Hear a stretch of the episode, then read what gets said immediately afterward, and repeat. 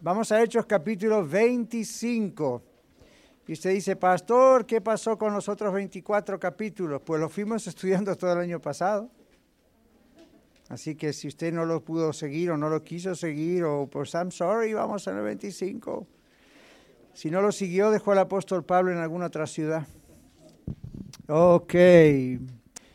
Señor, te agradecemos hoy por poder comenzar a las clases. Sabemos que tú quieres hablarnos y hay diferentes etapas y diferentes clases. Pedimos que bendiga, Señor, este tiempo juntos en todas las clases, a todos los maestros, a nosotros aquí. Prepáranos, Señor, para el servicio aquí en Arvada, en el norte. Ayúdanos para que el clima no sea un impedimento para estar juntos en la casa del Señor. Gracias en el nombre de Jesús. Amén.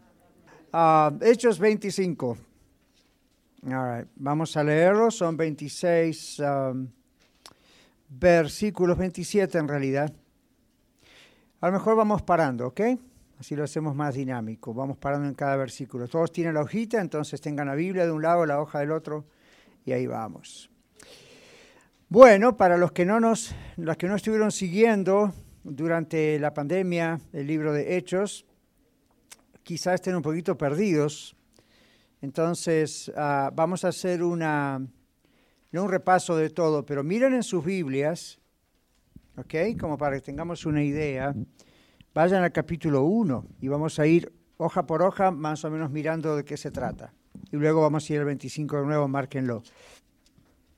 En Hechos 1 es la continuación del Evangelio de Lucas es la ascensión del Señor, el Señor promete el Espíritu Santo, el Señor Jesús asciende al cielo, Matías es nombrado el sucesor de Judas, el Espíritu Santo llega, como había prometido, eh, en Pentecostés, no dijo que iba a llegar en Pentecostés, pero ocurrió en esa fiesta donde desde el Antiguo Testamento existe la fiesta de Pentecostés.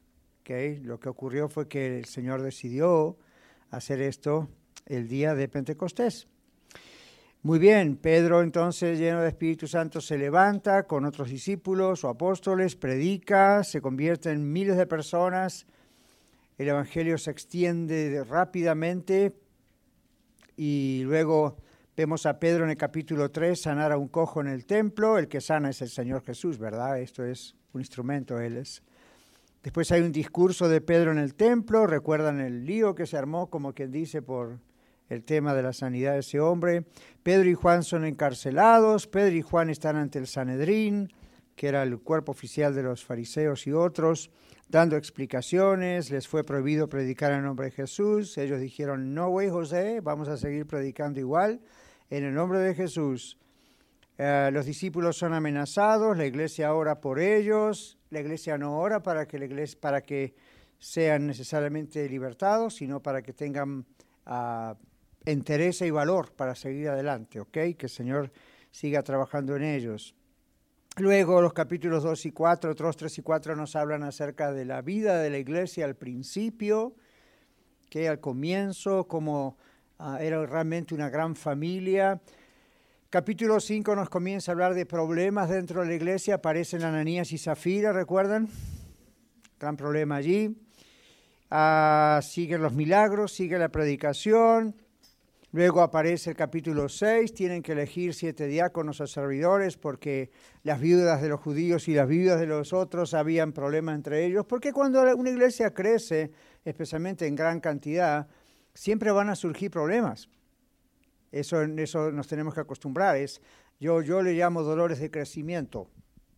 Ahora, ¿no les parece mejor tener dolores de crecimiento que dolores de falta de nutrición? ¿ok? Dolores de bulimia.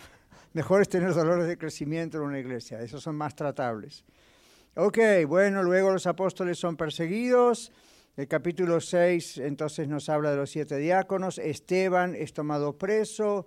En el capítulo 7 Esteban en su defensa predica un largo mensaje donde hace un sumario de todo el Antiguo Testamento hasta llegar a Cristo.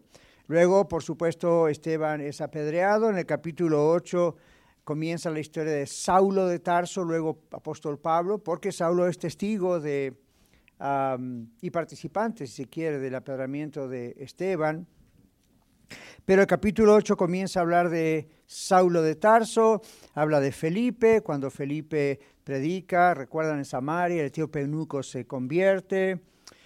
Está el incidente de Pedro y Simón el mago, Felipe evangeliza al etíope, el etíope se convierte y esto nos muestra la extensión internacional. ¿ok? Porque este hombre vino a adorar a Jerusalén y luego se fue a Etiopía. ¿Dónde está Etiopía? En Egipto.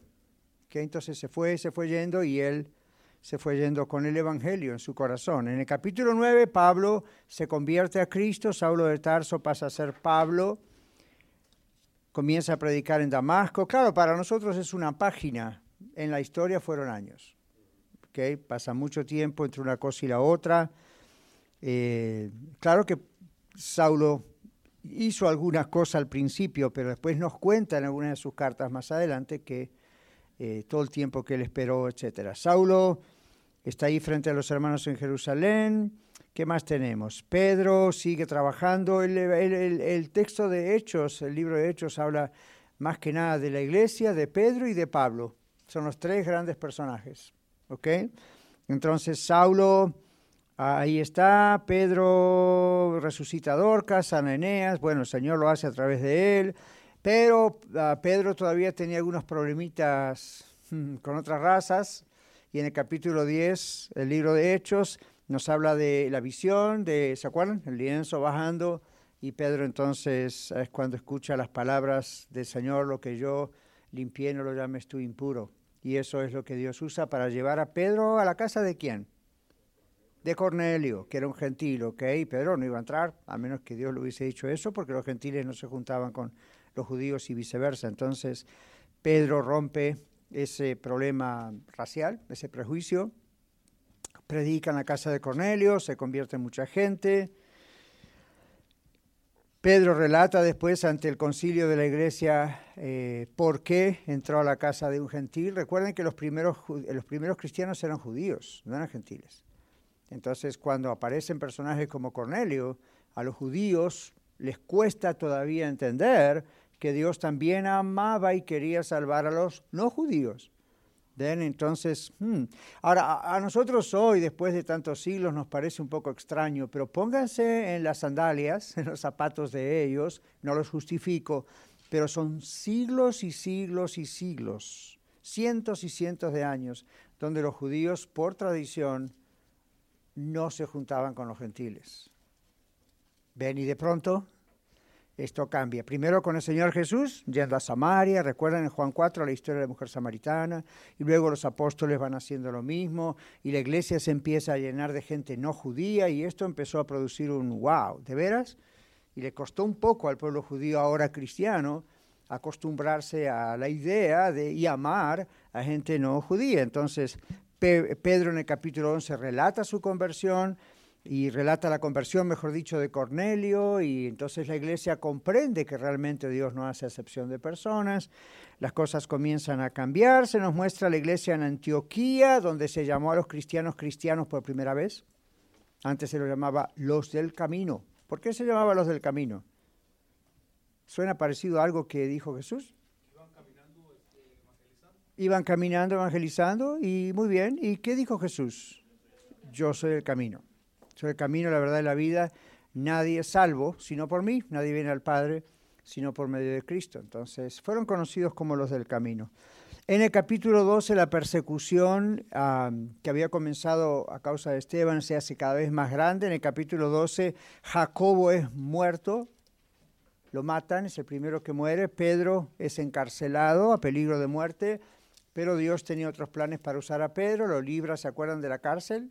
Envía ángeles lo envía él ni se da cuenta que son ángeles, pero se lo, abren las puertas de la calle, de la cárcel. En el capítulo 13 comenzamos a ver a Saulo otra vez, después de varios capítulos, Pablo, y con Bernabé son escogidos y señalados por la iglesia, es lo que se debe hacer bíblicamente, para el ministerio. Y empiezan sus ah, viajes misioneros. ¿okay? Entonces van a Chipre, van a Antioquía de Pisidia, capítulo 14 van a Iconio, a Listra, regresan a Antioquía de Siria, en el problema, en el problema de los judaizantes aparece en el capítulo 15, Los judaizantes recuerdan quiénes eran. Judíos que pensaban que los gentiles, ahora que creían en Cristo como el Mesías, de todas maneras debían circuncidarse, debían cumplir la ley de Moisés. Y Pablo dice, no, no, no, no trabaja así, toda la ley anunciaba a Jesús, esos ritos no son necesarios, no obligan a los no judíos a hacerse judíos. Entonces el concilio de la iglesia dice, ok, está bien, solamente que los gentiles no sean idólatras. Es el gran problema de los gentiles. Entonces ven cómo se van negociando bien la cosa, se va arreglando la situación allí. Muy bien. Entonces el segundo viaje misionero aparece ahí en Hechos 15, okay, Pablo y Bernabé. Luego aparece un personaje conocido, Timoteo. Okay, primera y segunda de Timoteo las cartas, pero Timoteo aparece en el capítulo 15.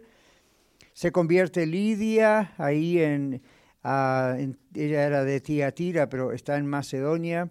Cuando ocurre esto, Pablo y Silas van a la cárcel, como muchas veces, yo creo que muchas cárceles conocieron a este hombre. Se convierte el cancelero de Filipos, ¿recuerdan?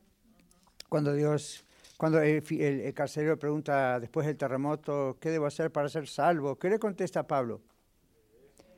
Cree en el Señor Jesucristo y será salvo tú y tu casa. Y cuando pasamos por ese tipo que, de capítulo, ¿qué quiere decir tú y tu casa? ¿Que porque se convirtió el carcelero automáticamente toda la familia fue salva? No. ¿Qué significó entonces el tú y tu casa? Claro, al creer el papá entró una gran puerta en la casa. Y también tenemos que comprender que en la mentalidad israelita o judía, lo que el padre hacía afectaba a toda la familia.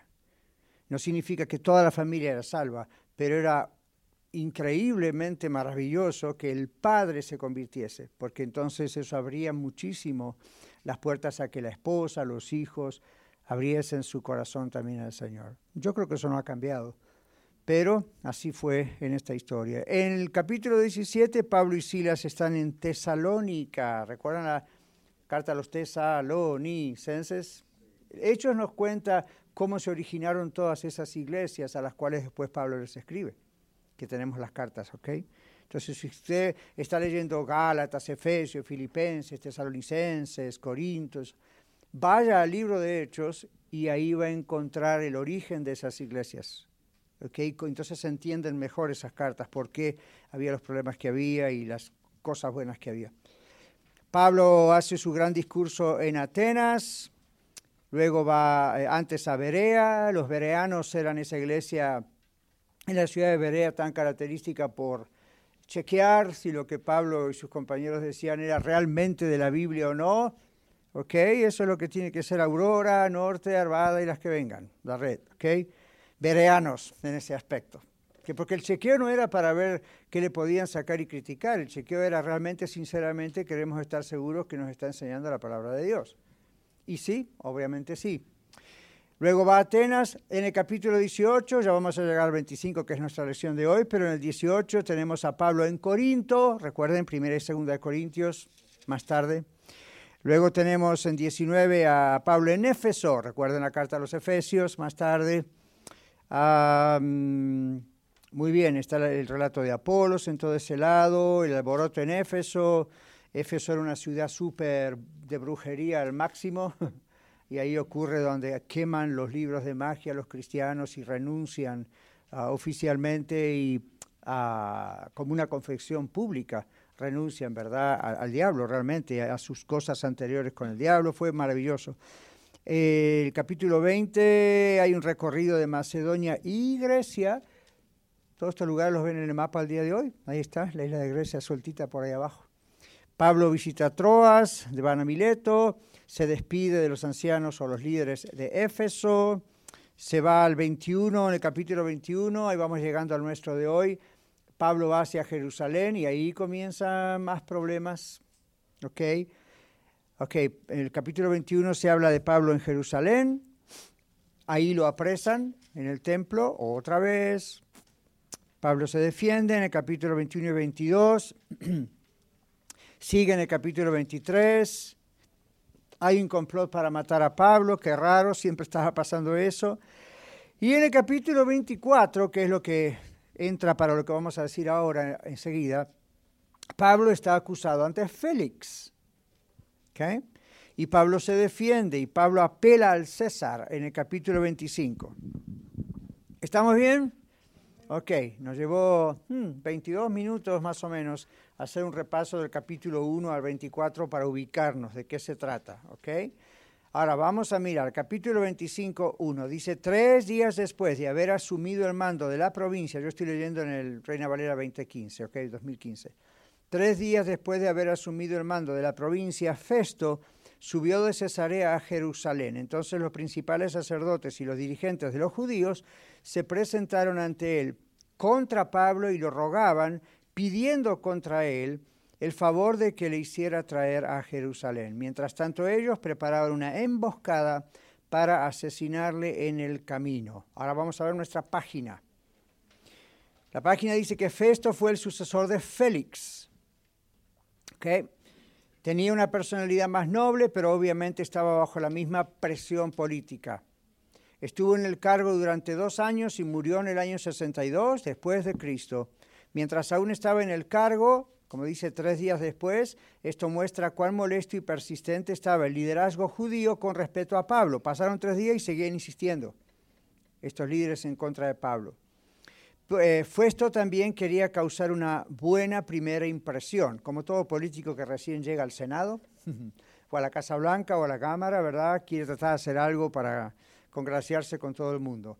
Así que el Señor nos muestra, Lucas, al escribir, inspirado por Dios, nos muestra los aspectos políticos del asunto. Verso 2, ya lo leímos, habla del sumo sacerdote y los principales de los judíos.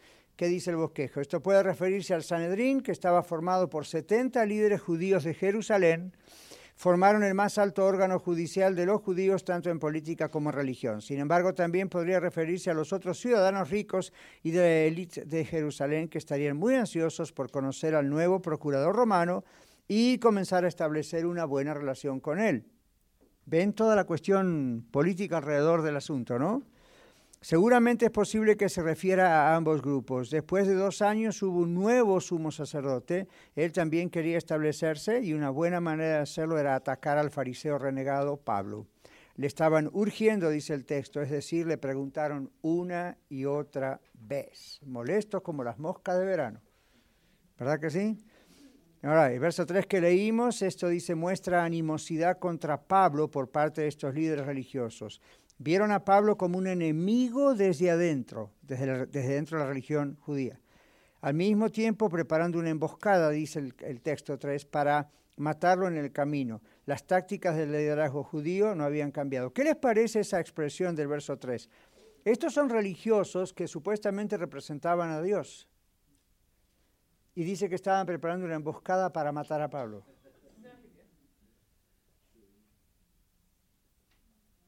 Con líderes religiosos así en un pueblo, estamos salvados, ¿verdad? Tremendo. O sea, que miren hasta dónde llega el odio, los celos. Hoy en día es raro que en nuestro círculo en Estados Unidos no pasara una cosa así, pero déjeme decirle esto, los celos y la envidia y la cuestión así en un ministerio no van a matar a la persona literalmente como esta gente pensaba hacer con Pablo, pero pueden matar el carácter de una persona. ¿Qué quiere decir matar el carácter de otro líder? ¿Qué piensan? ¿Recuerden hacerlo callar? ¿Qué más? ¿Se acuerdan que dijimos eh, la semana pasada cuando veíamos el libro de Proverbios y decíamos, ¿a qué se refería el carácter? de qué está hecho, ¿se acuerdan la madera? De qué está hecho una persona, por decirlo así. Entonces, matar el carácter, asesinar el carácter de otra persona es hablar mal de esa persona a tal punto que el público crea la mentira que ellos están diciendo. ¿Comprenden? Eso está, es muy común aquí en los políticos y en su país, en el mío, en todos lados. ¿Qué hacen los políticos? Hablar mal del otro. Ahora, una cosa es hablar mal de las políticas del otro, hablar mal de, los, uh, de las cosas que ha hecho mal. Otra cosa es mentir y tratar de impregnar a la gente, envenenar la mente de la gente, haciéndoles pensar que es una mala persona como persona. Entonces, ¿podemos estar en contra de otras creencias? Sí, ¿Podemos estar en contra de otras políticas? Sí. Podemos estar en contra de cómo manejan otros, inclusive líderes religiosos, digamos otros pastores. Podemos estar en contra de cómo manejan, cómo administran la iglesia. Sí, especialmente si vemos que no es bíblico. Pero eso es diferente a comenzar a hablar mal de ellos y matar el carácter de la persona. Carácter no es la conducta, ¿no es cierto? Sino de que está hecha la persona. Confundir a la gente pensando, dando a entender de que tal y tal y tal es un inmoral o tal, y tal y tal es una terrible mala persona, cuando en realidad lo que pasa es que no estamos de acuerdo con lo que está haciendo. ¿Ok? Ok, paréntesis. ¿Cuántos de ustedes recuerdan, casi todos me imagino, cuando el Señor Jesús habla de la espiga y la viga en el ojo? ¿Recuerdan? ¿Qué dice, básicamente? Sí, sintetícenmelo. ¿Qué es lo que dice Jesús de la espiga y la, mota o la, la, viga? ¿Qué dice?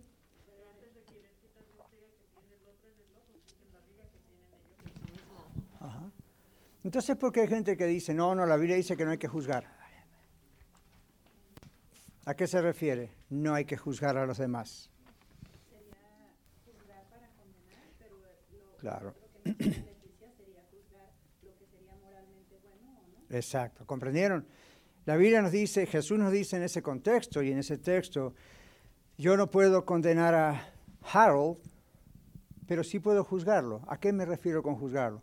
No puedo condenarlo porque solamente Dios es la autoridad moral máxima que nunca pecó y él puede decir esto o lo otro. Pero juzgarlo ahí en la Biblia significa, hermano, está haciendo esto mal, esto de acuerdo a la Biblia no está bien. Entonces ahí el uso de la palabra juzgar en español es examinar, es analizar, es mostrarle a la otra persona, esto está mal, no en mi opinión, sino de acuerdo a la Biblia, bien interpretada. Lo de la paja o lo de la viga es como yo, quizá teniendo un problema muchísimo más grande, ciego, voy a tratar de quitarle a él algo que a lo mejor es una pequeña pajilla en, su ojo, ¿verdad? Como diciendo alegóricamente hablando. Eso es lo que el Señor decía, no dice no juzguen, dice no condenen, esa es la idea. ¿Ven la diferencia? Entonces, aquí en este caso, el problema con estos fariseos y con la gente que odiaba a Pablo representando a la religión judía, representando a Dios. El problema es que estaban tratando de matarlo físicamente y antes estaban matándolo moralmente, estaban tratando de matar su carácter moral, estaban empezando a hablar mal de él. Con el Señor Jesús hicieron lo mismo. Andaban por las sinagogas y por el pueblo diciendo que Jesús era un falso profeta. Eso es matar el carácter moral de una persona. Está diciendo algo que la persona en realidad no es. ¿Got? ¿Está bien?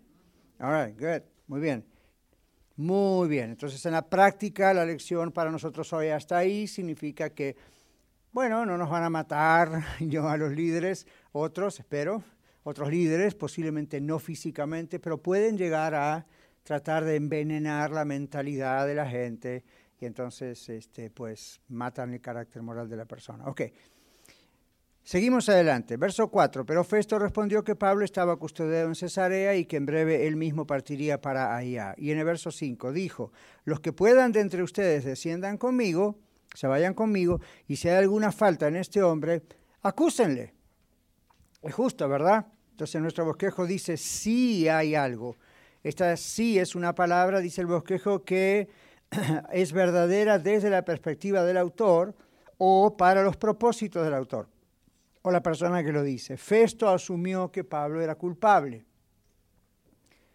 ¿Está bien asumir algo antes de escuchar todo el argumento?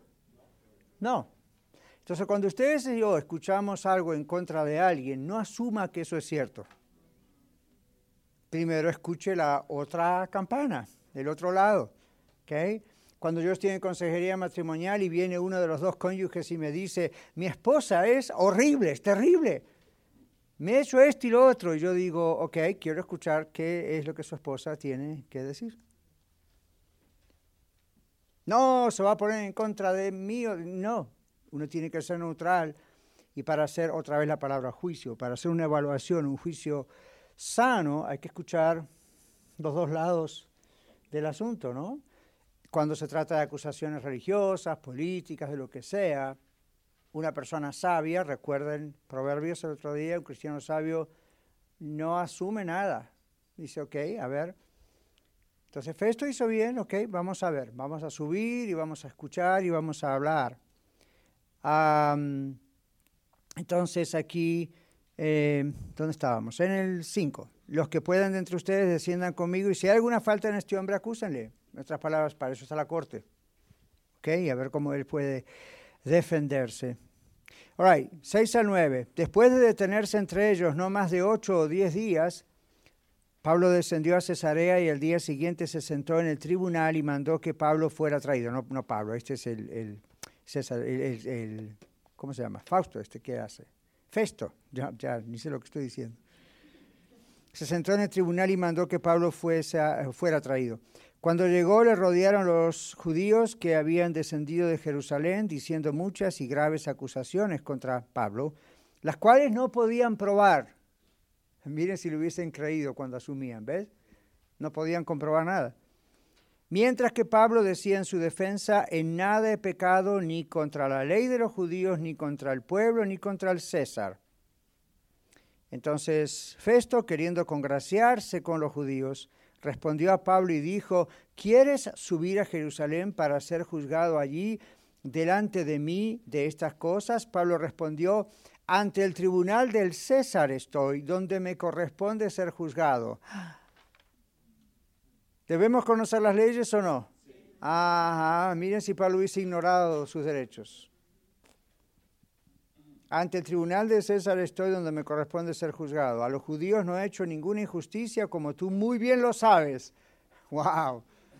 Sin insultarlo, miren cómo confronta al mero mero. ¿Okay? 11. Si estoy haciendo alguna injusticia o si he hecho alguna cosa digna de muerte, no rehuso morir. Pero si no hay nada de cierto en las cosas de las que estos me acusan, nadie puede entregarme a ellos, yo apelo al César.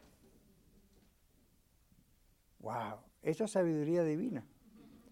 Porque el Señor Jesús, ¿se acuerdan cuando Pablo estaba muy perseguido antes y Jesús le dijo, no tengas miedo, yo te voy a llevar frente a reyes, yo te voy a llevar frente a autoridades, yo te voy a decir lo que tienes que decir. ¡Boom! Aquí está. Pero obviamente Pablo conocía las leyes. ¿Qué hoy diríamos Pablo conocía la Constitución, Pablo conocía la primera enmienda de la Constitución, Pablo conocía sus derechos regionales, Pablo era un ciudadano romano, aunque era judío, ¿ven? Así que ustedes y yo tenemos que conocer esto más que las leyes de migración. Yo hablo con hispanos siempre, por supuesto, y mucha gente aquí afuera conoce hasta que, cuál es el número de la forma de la I-40. Fine, porque es lo que más nos interesa, ¿verdad? A todos. Está bien. Pero de pronto si les pregunto acerca de otro tipo de cosas y, veo que están siendo de alguna manera abusados por ignorar algunas leyes. Entonces no digo vamos a tomarte una clase de abogacía, pero nosotros aquí mismo hace años atrás regalamos la Constitución de los Estados Unidos una copia a todos los que la querían, en español o en inglés. Es bien pequeña, no hay comparada con la Biblia es una página. Y sin embargo, ahí uno puede mirar, ok, ok, ok, y aunque no están todos los detalles, eso es una columna vertebral para que usted sepa dónde está y qué tiene. Si usted me dice, pastor, pero yo, yo soy indocumentado, it doesn't matter. La Constitución protege a los habitantes del país. ¿okay? Por supuesto, después hay ciertas cláusulas que son definitivas para ciudadanos o residentes, pero en general es para todo habitante del país. Así que don Pablo sabía cómo hablar con las autoridades. ¿Ok? All right. Entonces dice aquí en la página, versos 6 a 9, 25, 6 a 9 en, en el bosquejo, estos eventos le mostraron a Pablo que no tenía ninguna esperanza real de justicia con Festo, sabía lo que le esperaba en Jerusalén, también sabía que Jesús quería que fuera a Roma, porque el Señor Jesús le había dicho, vas a estar en Roma, frente a César. Entonces Pablo no trató de defenderse para evitar ir hasta allá, sino iba por la vía legal. Verso 6 que leímos en el bosquejo dice después que no pasó más de ocho o diez días entre ellos. Esto significa los líderes judíos bebieron y cenaron con Festo, manipularon a todos los funcionarios romanos. Me suena como las noticias esta mañana antes de venir a la iglesia. 8. Pablo afirma que él es inocente de todos los cargos contra la ley de Moisés, el templo y César. Eran los tres grandes cargos por los cuales se podía matar a un criminal. ¿Okay? La ley de Moisés, ya sabemos, la ley mosaica, los diez mandamientos, todo lo que los judíos, la Torah, ¿verdad? El templo, que era el lugar para ellos donde está la presencia de Dios, cualquiera que hacía algo en contra del templo era reo de muerte. Y César, porque era el Dios de ese momento, ¿verdad? El gobernador. Ok, versos 10 y 11 que leímos. Pablo afirma que ya estaba ante la autoridad apropiada, en el lugar apropiado. ¿Por qué creen que Pablo se atrevía a decir semejante cosa? Yo estoy en el lugar apropiado con la gente, autoridad apropiada acá. Porque conocía la ley. ¿Ven? Él sabía quién era el que, el que tenía que estar haciendo el trabajo en la corte y todo eso, él lo sabía. Ok, seguimos mirando. A ratito ahora voy a empezar a dejarles que ustedes opinen y pregunten y lean. Ok, el derecho de apelación ante César comenzó inicialmente con Octavio en el año 30 antes de Cristo. Obviamente Pablo conocía eso. Este dictado inicial se amplió para prohibir, cegar, azotar y torturar a cualquier ciudadano romano que apelara a César. En el 25.11, ¿qué dice? Alguien léalo, 11 y 12. ¿En la Biblia? Y en la Biblia, sí, perdón. A ver un poquito, Esperanza. Permíteme. Pues estamos grabando, ahí está. Porque si algún agravio, porque si algún agravio o cosa alguna digna de muerte he hecho, no rehuso morir.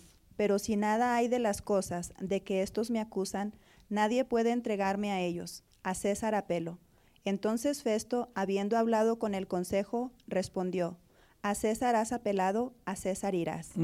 Gracias. Entonces, miren el bosquejo. Pablo afirma que ya estaba ante la audiencia apropiada, como dijimos, en el lugar apropiado. Lucas registra en Hechos 25, 11 la apelación oficial de Pablo a César. El derecho de apelación, como dijimos, al César comenzó inicialmente con Octavio en el año 30, lo que hemos leído recién. Y en el verso 11, él dice sí y hay dos usos en el original de la palabra sí, como si estoy haciendo alguna injusticia, si esto y lo otro. Observen en el bosquejo, sí, sí, repetidamente. Estos dos usos en el contexto muestran cómo se utilizó esta construcción gramatical para hacer un punto, no me niego a morir. Como quien dice, ok, si estoy transgrediendo la ley, yo sé que debo pagar por mi transgresión, pero no estoy transgrediendo la ley. Ahora, modernamente, si no sabemos, y ninguno, ni yo, ni usted, sabemos todas las leyes, generalmente hablamos con un abogado. Entonces, él o ella, ¿qué le diría yo a un abogado? Dígame, por favor, exactamente qué dice la ley. No cuál es su opinión, qué dice la ley. Los abogados tienen que interpretar de alguna manera la ley. Los que más interpretan cómo aplicar la ley, ¿quiénes son? Los jueces. Entonces, cuando usted va con un abogado o una abogada, la primera cosa que preguntar es, ¿qué dice la ley? Ahora, no, bueno, no importa, el inciso número tanto, no importa el inciso para mí en este momento. ¿Qué dice la ley frente a mi situación? ¿Y qué es lo que podemos hacer frente a esta situación? Otra pregunta, ¿estoy transgrediendo la ley en algún punto y no me doy cuenta? Se dan cuenta que a veces uno lo hace por ignorancia, ¿verdad? Entonces, eh, con las taxas pasa eso. Mi esposa y yo hace muchos años atrás, aunque siempre hemos pagado taxas y bastante, aquellos que dicen los pastores no pagan taxas, no sé qué pastores son, por favor, preséntemelo porque hasta ahora no es mi caso. Entonces uno va y paga sus taxas. Y un día un contador nos dijo, ¿saben qué? Cuatro años atrás, creo que fue, tres, cuatro años atrás, hicieron mal un pago. Tenían que pagar un poco más, pero en la preparación de las taxas, cuando se hizo la preparación, faltó este item y entonces aquí hay un gap. Yo dije, wow, y IRS no se dio cuenta. Y entonces me dijeron, pues en cualquier momento se dan cuenta. No salte inmediatamente, va a saltar en algún momento. Entonces yo le dije a él, que es un profesional, entonces hemos transgredido la ley sin darnos cuenta. Y él dijo, ya, sin darse cuenta, y se hizo mal un cálculo, no fue hecho a propósito. Y dije, ¿y ahora qué debemos hacer? Callar no queremos. Es fácil decir, bueno, hagamos de cuenta que fue una bendición de Dios. No, no, quedó dentro nuestro. Entonces nos dijo el contador, yo les voy a mandar la cuenta de lo que deben. Y van a deber eso de hace tanto tiempo, más todos los intereses hasta este tiempo. Y se imaginan, yo adentro ya estaba, ¿cómo vamos a hacer? ¿Cómo vamos a hacer? Y dije, ¿y el IRS nos va a dar chance de saber cómo pagarlo? Posiblemente no. Posiblemente sí, pero no se puede saltar.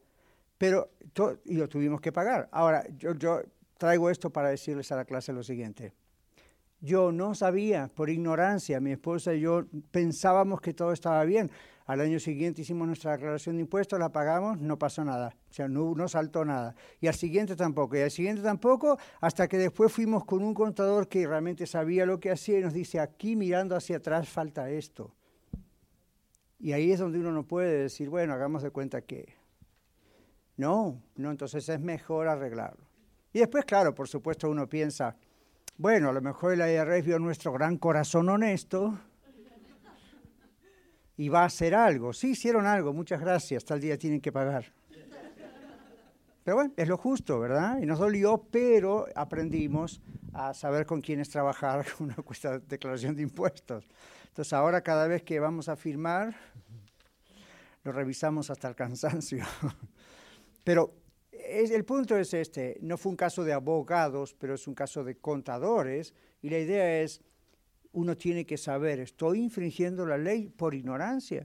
Ahora, cuando sé que no estoy ignorando, como pasó con Pablo, entonces uno frente a las autoridades, con mucho respeto, puede decir, yo sé que la ley dice esto. Pablo dijo, yo sé que estoy en el lugar apropiado y sé que usted es el oficial apropiado para mi caso. ¿Por qué tengo que ir a otro lugar? wow, sorpresa, ¿no? Entonces, ah, yo creo que hay una enseñanza para mí y para ustedes también. Hay una enseñanza. ¿Cuál es la enseñanza? Conocer las leyes, honestidad. ¿Hubiese Dios bendecido a Pablo si Pablo hubiese tratado de hacer alguna vuelta por acá abajo? Recuerden que lo que querían estos gobernadores era la mordida capítulo anterior y el anterior que vimos en Zoom, ese era el problema. Lo entrevistaban constantemente. Yo dije en la última lección, recuerda, hace como tres, cuatro domingos atrás, pero que el problema con este hombre era que sabía que Pablo tenía dinero encima. Algunos piensan que tal vez Pablo heredó algo, venía de una familia rica en su juventud, quizás ya no había un centavo, pero a lo mejor esa era la especulación. La otra era que las iglesias estaban enviándole ofrendas, para poder, you pues vivir el hombre, ¿verdad? Aún en la cárcel. Entonces el gobernador sabía esto. Y sé que constantemente, dice dos capítulos atrás, lo estaba entrevistando para ver si Pablo soltaba algo. Si Pablo soltaba una mordida, pues puedes irte mágicamente. ¿No? ¿No? Y no crean, ven, los líderes de Dios, los cristianos en general, también vamos a ser tentados con ese tipo de cosas. No es para la gente mala del mundo, para nosotros también la tentación, ¿ok? Dios honra la honestidad, Dios honra el que lo reflejemos a Él, aun si tenemos que sufrir, no, tener que pagar mucho, o tener que estar en la cárcel, o tener que estar frente a otra corte. Ahora, seguimos. Sí, Miguel.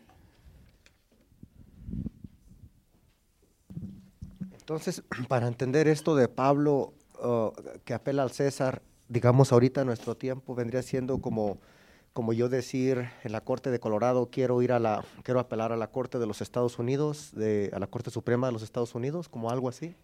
Uno podría hacerlo así, pero de acuerdo al sistema, como entiendo que trabaja acá Miguel, excelente pregunta, eh, no es tan fácil. Si uno dice, oh, yo quiero, yo apelo a la Suprema Corte de Justicia, mm, el sistema va a ser no, es una escala primero va a tener que estar con la corte de Aurora, si el caso fue en Aurora, y luego el abogado le va a decir si el caso merita que pueda ir a la Corte Suprema del Estado de Colorado.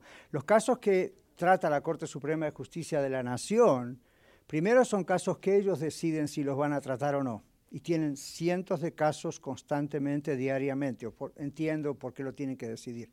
Son los casos más difíciles, más graves. Primero va a ser, no, usted tiene allí Colorado.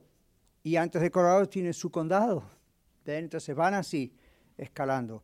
Pero usted podría hablar con su abogado y decir, ok, esto no resultó, ¿cuál es el siguiente paso? Y los abogados van a decir, bueno, esto no resultó, generalmente le van a decir, hay una apelación.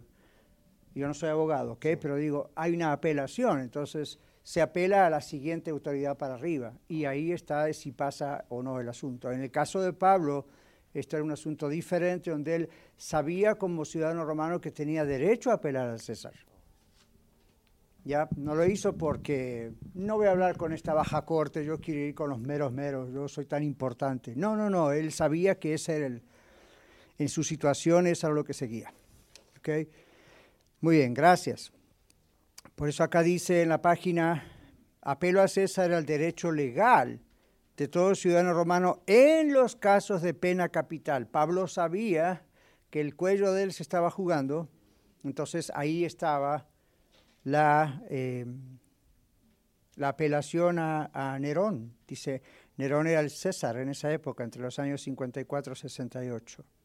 Recuerden que César era un título, que no es el nombre César, como llamamos hoy, Julio César. que No, César era el nombre de una autoridad. Había muchos Césares después. 25.12, su consejo, esto se refiere a los expertos legales romanos de Festo, ¿ven? Él mismo tenía expertos al lado de él, no se refiere a los líderes judíos. All. Vamos a leer del 13 al 22. Al 22. ¿Quién lo lee? Ok, Carlos, ahí atrás, por favor. 13 al 22.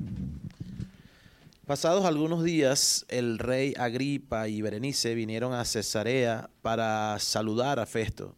Y como estuvieron allí muchos días, Festo expuso al rey la causa de Pablo, diciendo, un hombre ha sido dejado preso por Félix, respecto al cual, cuando fui a Jerusalén, se me presentaron los principales sacerdotes y los ancianos de los judíos, pidiendo condenación contra él.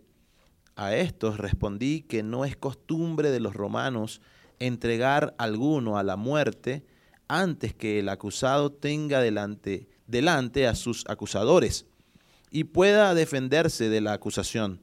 Así que habiendo venido ellos juntos acá, sin ninguna dilación, al día siguiente, sentado en el tribunal, mandé traer al hombre.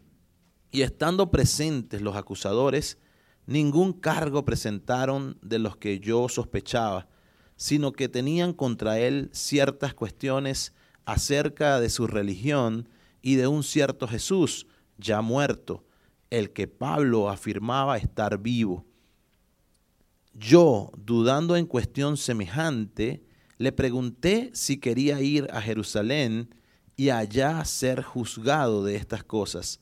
Mas como Pablo apeló para que se le reservase para el conocimiento de Augusto, mandé que le custodiasen hasta que le enviara yo a César.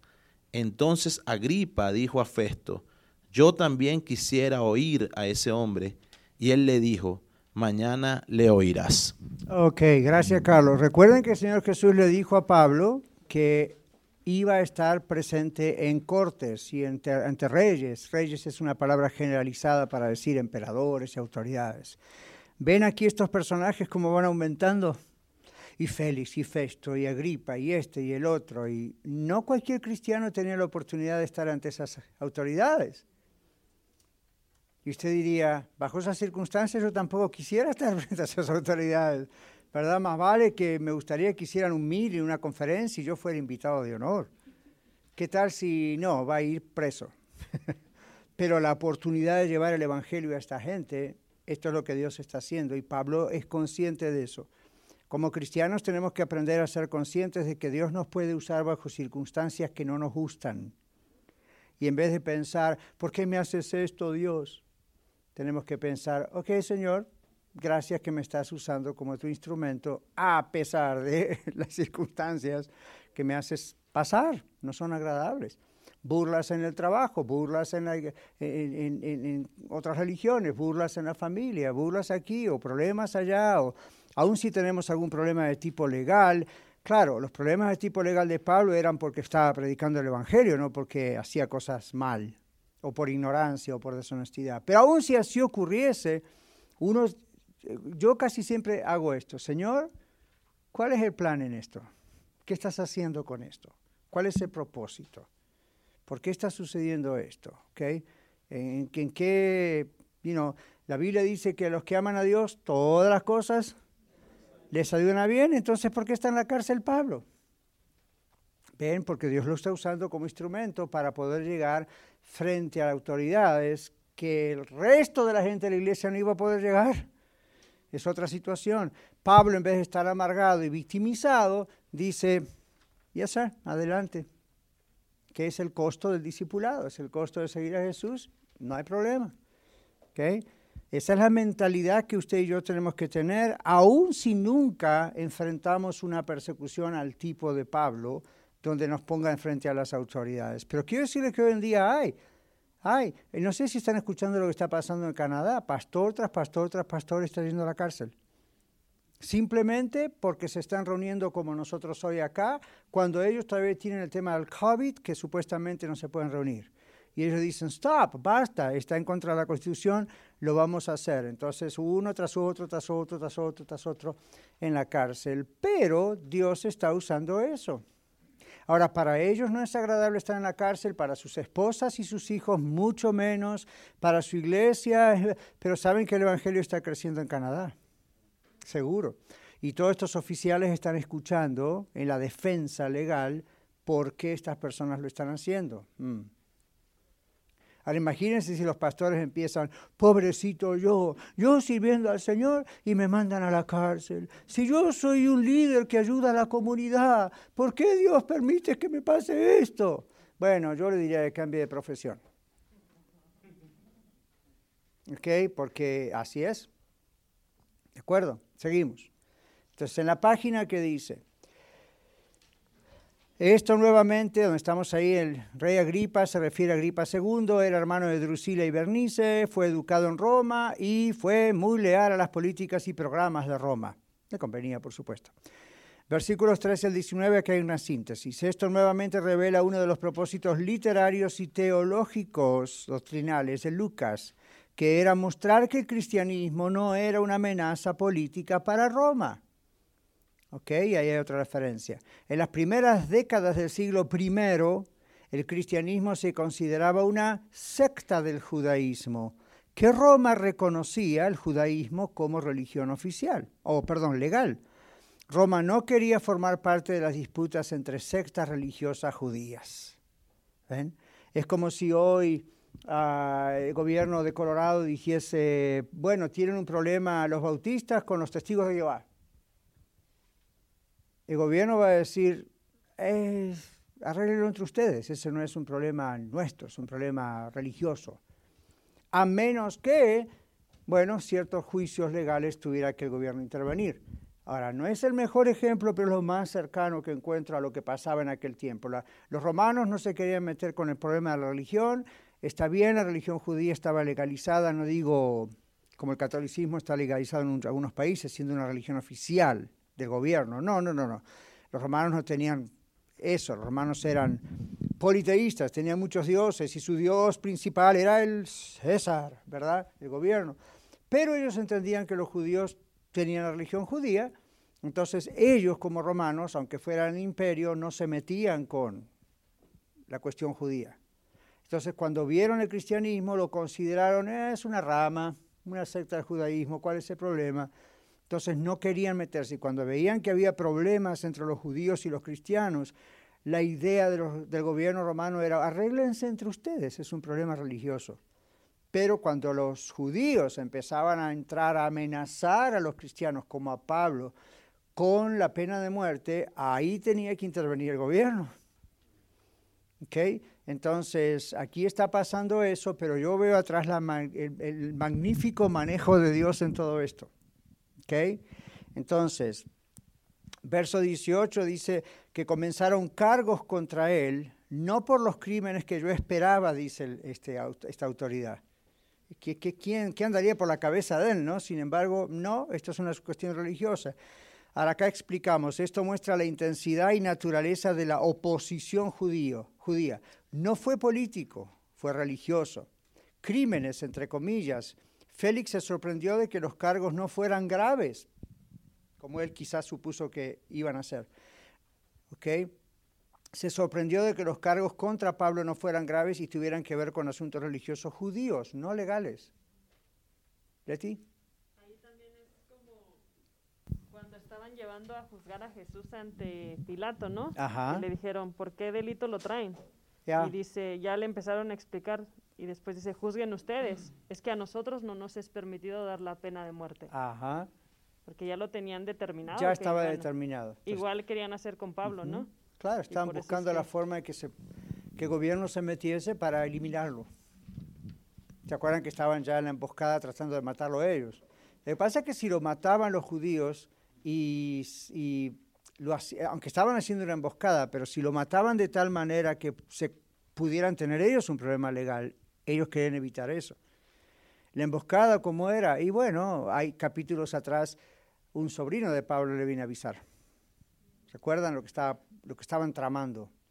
Ahora, cuando los judíos se dan cuenta que no, no podían lograrlo, dijeron, bueno, que el gobierno lo mate. De alguna forma vamos a meterlo en un problema con el gobierno y que el gobierno haga esto. Y lo mismo hicieron con Jesús, como dice Leti. ¿Okay? Entonces Pilato también, ¿se acuerdan que al principio dijo, yo no encuentro nada legalmente que avale la idea de tener que matar a Jesús? ¿Qué ha hecho?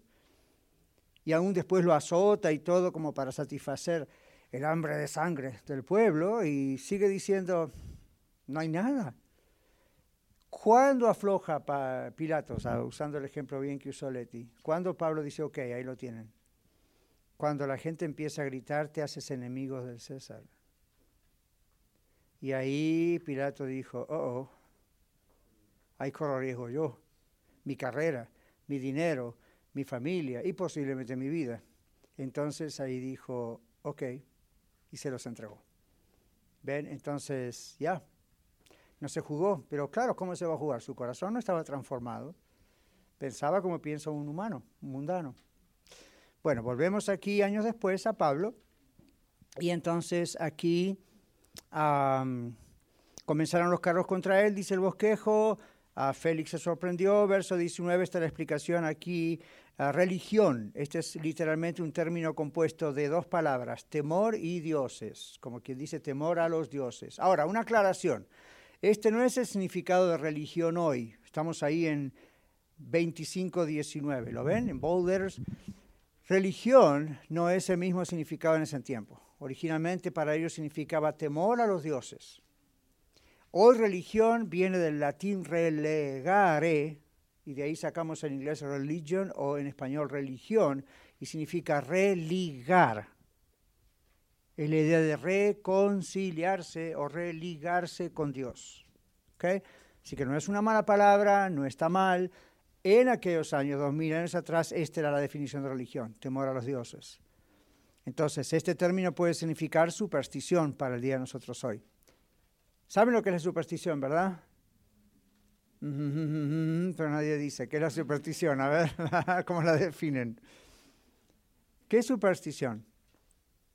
Deme un ejemplo de superstición. Hermano, José. Pues, eh, ah, eh, pues como creer en algo superficial, es eh, algo que, no es posible. Claro. Y aperrarse a una idea que va a surgir de, de, eso que no puede ser. Exacto. ¿Alguna vez escucharon este refrán del martes 13? Mm, nada, sí, puedo pasar por debajo de la escalera. Que martes 13, no te cases ni te embarques ni de tu casa te apartes. ¿No? Como diciendo, no. ¿Saben que en algunos aviones no existe la fila 13?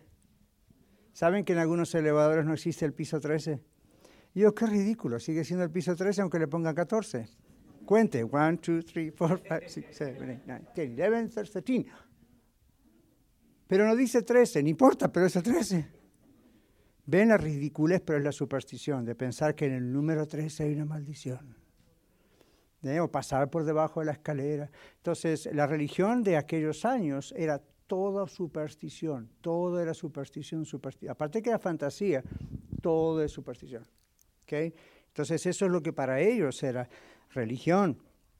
Entonces aquí dice, este término puede significar superstición, que era exactamente lo que estos líderes romanos pensaban sobre la religión judía. Ah, esta es una secta supersticiosa y la, eh, y la otra cristiana también. Esa es la idea en la mentalidad de los eh, romanos. Dice, sin embargo, Festo no hubiera querido insultar a sus dignatarios judíos, por lo que usó un término ambiguo, también lo hizo Pablo en Hechos 17, 22. Los versículos 18 y 19 muestran nuevamente que la justicia romana no encontró fallas en Pablo ni en el cristianismo. Constantemente en Lucas, en Hechos van a ver eso. Acerca de un hombre muerto, dice Jesús, a quienes Pablo también afirmó que estaba vivo. Ese era el problema con Pablo. Oh, ok, decían ellos. La resurrección fue uno de los pilares centrales de los sermones. Kerigma es la palabra en griego para enseñanza o sermón. En Hechos, veas Hechos 26, 8, el cristianismo se sostiene o cae sobre la afirmación teológica de la resurrección. 1 Corintios 15 es el clásico capítulo en la Biblia sobre la resurrección de los muertos, comenzando con la resurrección del mismo Señor Jesús y la nuestra en el futuro, si Él no viene antes. El cristianismo sin predicar la resurrección no es cristianismo. Así de simple. Entonces, Pablo predicaba a Cristo muerto y resucitado al tercer día. Esto traía conflictos, dice el libro de los Hechos, con saduceos y fariseos, porque unos creían en la resurrección, otros no. El gobernador romano dice, a mí, ¿qué me importa esto? No entiendo nada de esto, no sé, arréglense ustedes y ven a un, Cristo que dicen que ya murió, pero, oh, también resucitó, pero y como que empezaron a tener curiosidad sobre el asunto, ¿verdad que sí? Eso era exactamente lo que Dios quería, que esos gobernadores escuchasen el mensaje completo, que tuviesen la oportunidad de escuchar el mensaje completo. Entonces el verso 23 dice, qué maravillosa oportunidad para predicar el Evangelio. Los comandantes, este es el término que significa líderes de mil, como centurión significa líderes de 100. Sabemos que había cinco cortes auxiliares en Cesarea en este periodo, por lo tanto aquí se hace referencia a posiblemente cinco militares. Los hombres prominentes de la ciudad, esto se refería a los líderes cívicos de Cesarea. 23 dice, así que al día siguiente viene, uh, vinieron Agripa y Bernice con mucha pompa, y después que entraron en la sala de audiencias con los tribunos y los principales de la ciudad, ven esta, toda esta gente que mencionamos, fue traído Pablo por mandato de Festo, entonces Festo dijo, Rey Agripa y todos los hombres, Rey Agripa y todos los hombres ah, presentes con nosotros, miren a este hombre respecto del cual toda la multitud de los judíos ha recurrido a mí, tanto en Jerusalén como aquí, clamando a gritos que él no debe vivir más. Pero yo hallé que él no había hecho ninguna cosa digna de muerte y habiendo apelado él mismo a Augusto, este es Augusto César, he determinado enviarle. Pero no tengo nada de cierto que escribir a mi Señor acerca de él. ¿Ven? No, no había cargos legales. Por esto le he traído ante ustedes y especialmente ante ti, oh rey Agripa, para que después de examinarle yo tenga algo que escribir. Porque me parece una cosa no razonable enviar un preso sin indicar también las acusaciones contra él. ¿Ya? ¿Ok? ¿Se imaginan hablando de la Suprema Corte, como decía Miguel? Este hombre, Oscar, no tiene, no sé qué decir de Oscar, pero aquí va la Suprema Corte, a ver qué pueden hacer. ¿Ok? ¿Cuáles son los cargos? Ah, no hay cargos. Está loco con su religión, pero no tiene nada que ver con la política. ¿Qué hacemos? Los puso en un problema. Ahora, nunca habían tenido este tipo de problemas. ¿Ven? Atención por lo que sigue después. ¿eh? Ok, vamos a concluir entonces aquí. El emperador, este término, era el equivalente griego del término latino Augustus. Su etimología básica es reverenciar, adorar, venerar o adorar. Fue utilizado por primera vez por Octavio en el 27 a.C. por el Senado. Aquí se utiliza para Nerón. En la escuela estudiamos de Nerón, ¿verdad?